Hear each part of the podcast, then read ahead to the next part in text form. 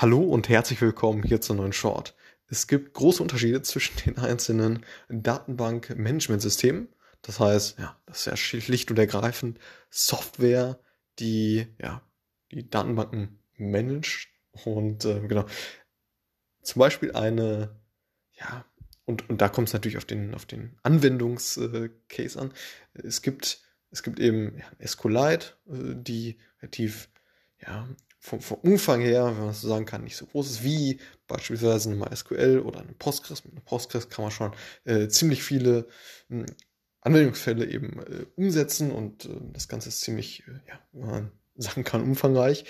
Und die proprietären Systeme wie ja, irgendwie äh, Oracle oder, oder Amazon sich anbieten, die sind dann natürlich ja, sehr äh, sehr umfangreich und äh, haben viele, viele Funktionalitäten, die eben ja, Unternehmen in den verschiedenen Anwendungsfällen auf jeden Fall benötigen.